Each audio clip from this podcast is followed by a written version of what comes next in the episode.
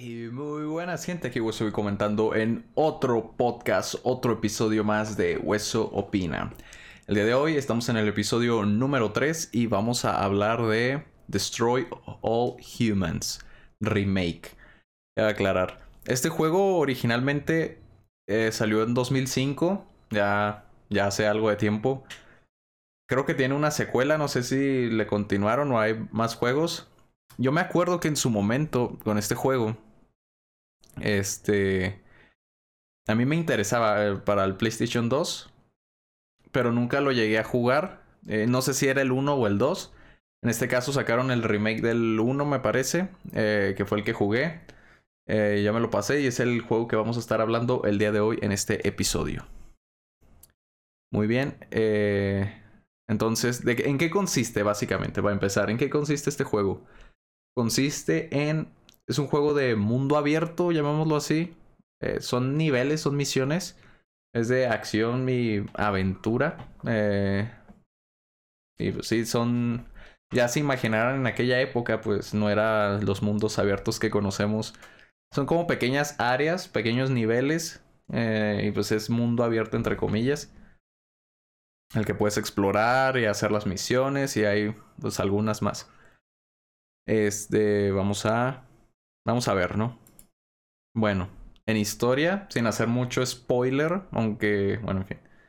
Básicamente manejamos a un alien y tenemos que invadir, eh, o pues sí, invadir, conquistar la Tierra. Básicamente trata de eso.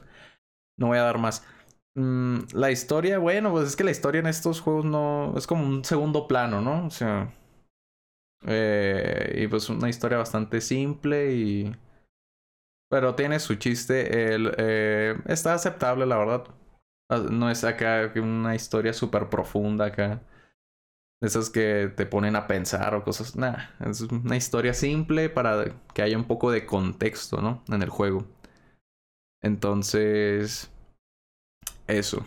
Tema de jugabilidad. Ok. Con la jugabilidad. Eh, se siente bien, la verdad. Eh, en cuestión de el manejo, los botones están aceptables. Eh, eh, pero el, el, detalle aquí es. El detalle que tuve con el tema de jugabilidad fue principalmente con el tema de usar la nave. Porque aquí puedes andar a pie o usar la nave en algunas misiones. El, con el tema de la nave fue lo, lo que no me gustó mucho. Ya que pues no se le mueve la cámara, no puedes mover la cámara a la nave. Ni pues... Se maneja, la verdad, mal, en mi opinión. No se maneja bien la nave. Ah, acaba de destacar que jugué con teclado y mouse, no sé, con control como sea. Así que bueno, la nave se maneja mal, en mi opinión, en general. El personaje se maneja bien. Tal vez las habilidades, el cómo está hecho, podría ser mejorable. Pero pues está aceptable, ¿no? Al menos no. Bueno, lo único. en, en, el único momento en el que me desesperé con la. con la. fue con la nave y. En las partes en las que se tenía que usar, en algunas. Te medio acostumbras, ¿no? Con el paso de. conforme avanzas el juego. Entonces, bueno, ya continuando. Gráficamente. Gráficamente es un. Bueno, es un remake, pues está bien hecho. Tiene su estilo. Eh, igual no es el mejor, los mejores gráficos, desde luego. Tal vez destaca más en la iluminación. Es lo que hace que le ayude bastante. Porque si nos centramos en lo que son las texturas, no. Pues no son tan buenas. o sea, acá súper destacables. Pero gráficamente está bien. O sea, si ven el original, eh, pues está bien. Eh, duración, ok. Ahora vamos a hablar del tema de la duración.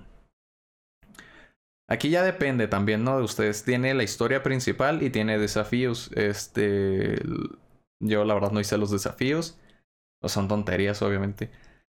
Eh, pero la historia a mí me duró en torno a 5 horas y media, tal vez. Es una duración relativamente corta para. Pues hoy en día, ¿no? Eh, con los juegos que hay ya las historias duran que 8 horas, 10 horas. Pues este dura 5 horas y media, relativamente corto. Pero pues se puede extender con los desafíos.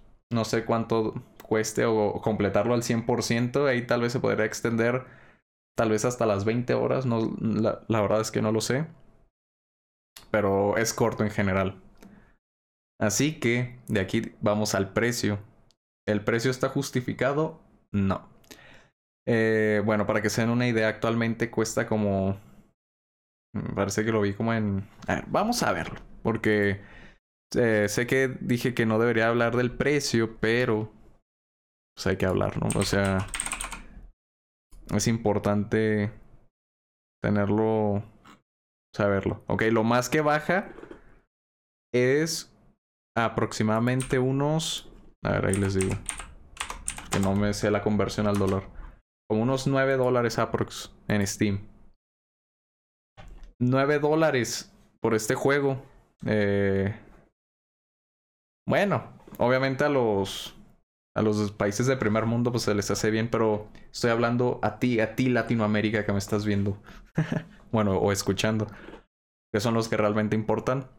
En este caso porque pues es en español, va más dirigido a ese público, no tanto en público en inglés, pero de todas formas, de donde sea que lo escuchen o lo vean. 9 dólares a mí se me hace caro para lo que es. Eh, eh, en oferta, ¿eh? Esto es en oferta, no es precio base. En oferta y cuando le va mejor. Tal vez para un país de primer mundo tengan más, eh, más recursos y tal vez se lo puedan permitir, pero en Latinoamérica creo que es un precio muy alto. Tal vez unos 5 dólares la pensaría más, pero igual se me sigue haciendo 5 dólares tal vez, pero ya 9, casi 10 dólares. Siento que sí está algo elevado el costo. Eh, si te sobra el dinero, pues cómpralo, da igual. En lo personal está un poco elevado. Eh, detalles extra que comentar del juego. Ah, bueno, antes de nada, está elevado, me refiero a que a comparación de lo que ofrece, nada más. Eh, las cosas extra, como decía, mm, ah, una vez se me crasheó el juego. eh, hice algo y de repente colapsó. Y lo tuve que reiniciar. Eh, pero aquí está el lado bueno. Tiene auto guardado y todo eso. Así que incluso de la misión, no del nivel, no solo de no solo de la historia, o sea, va por niveles, ¿no? Entonces, se me crashó en, como a la mitad de, un nivel. Entonces el autoguardado me volvió a poner ahí, o sea que está excelente, no perdí prácticamente avance. Tal vez si no se hubiera alcanzado a guardar un checkpoint en ese nivel, pues hubiera tenido que iniciar desde el principio. Pero en general creo que sí funciona bien. Así que pues ese es un punto positivo. Entonces, con todo esto dicho, ¿lo recomendaría? ¿Recomendaría Destroy All Humans? La respuesta es sí, se lo recomiendo. Eh, eh, siento que es un buen juego, es divertido, tiene humor, es de comedia, o sea, tiene bastante humor. Eh, aquí no es como que algo muy serio, te divierte. En lo personal me gustó en general. al inicio lo disfruté mucho, ya como cuando empezó a entrar como de la mitad, tal vez que será un un 30% del juego hasta como un 90%. Hay, eh, pues básicamente la parte del medio del juego, la zona media. Siento que decayó un poco. Bueno, en lo personal a mí no me gustó. Siento que se volvió algo repetitivo en algunas ocasiones y. y pesado. Eh, pero la primera parte y la final fueron lo que más me gustó. Eh, muy divertido, rejugable, pues, si te lo quieres completar al 100%, si no, al olvido. Eh, bueno, en general, no sé si había dificultad, no, no recuerdo. Pero es fácil el juego, en sí es fácil. Eh, a excepción del final, que no quiero hacer tampoco spoilers. Pero tuve que farmear, o sea, en el final. Ah, bueno, hay habilidades, vas mejorando, todo eso. Y al final ya... Bueno, hay jefes. ya en el jefe final tuve que farmear para mejorar, porque puedes mejorar el personaje y a la nave. Y pues tuve que farmear para poder pasarlo porque está, en mi opinión, muy difícil. Porque usas la nave y pues... Bueno, no quiero... No, no, yo no lo considero spoiler, así que da igual, usas la nave. Este, ni se maneja fatal, la verdad. Así que no tienes como mucha habilidad. Este, y no, pues, muy difícil. Y requieres la... Requieres mejorar y farmear. Yo estuve farmeando un rato, no sé exactamente cuánto tiempo. Pues tal vez media hora farmé. Eh, y ahí fue donde... Donde tuve que hacerlo y ya fue un poco más fácil tenía su chiste, pero en general todo lo demás está relativamente sencillo, no vas a tener complicaciones. Tal vez las mecánicas no están, siento yo que no están muy bien pulidas. Este, algunas veces como que no funciona como debería. Les digo, principal, los poderes, el movimiento se siente bien. Eh, a veces hace cosas raras la, la, pues la CPU, la inteligencia artificial o lo que sea esa wea. Y les digo, eh, aquí depende, depende de ustedes eh, cuánto lo van a jugar. Mi recomendación es que en Game Pass, si no quieren gastar, si quieren gastar adelante, pero les digo, no es muy rejugable y luego el precio no es tan tan bajo como debería de ser. Entonces, pues eso. ¿Qué más comentar? Ah, bueno, si lo están escuchando es que estoy intentando hacer que se termine todo el gameplay que grabé. Así que... Pues eso. Entonces, yo no sabía que había un 2. Eh, ese no lo hicieron remake, que yo sepa. Y pues me imagino que va a ser más de lo mismo. Así que... Bueno, eso no creo que alguien lo juegue. Eh, pero sí, siento que este, el remake, está bien. o sea, no eh, me gustó más, si vieron los episodios anteriores de, este, de esta segunda temporada del podcast, me gustaron, me gustó más este juego.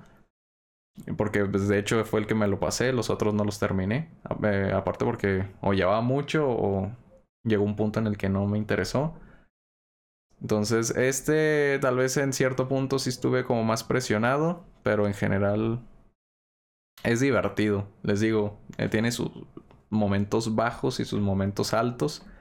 En general la van a pasar bien, se van a entretener, porque pues, eso sí te entretiene, independientemente de todo. Y pues ya con esto dicho, voy a terminar aquí este episodio. Eh, e-, este fue el episodio 3 de Hueso Opina, temporada 2. Así que pues nada, espero que les haya gustado y nos vemos en el siguiente episodio. Hasta la próxima.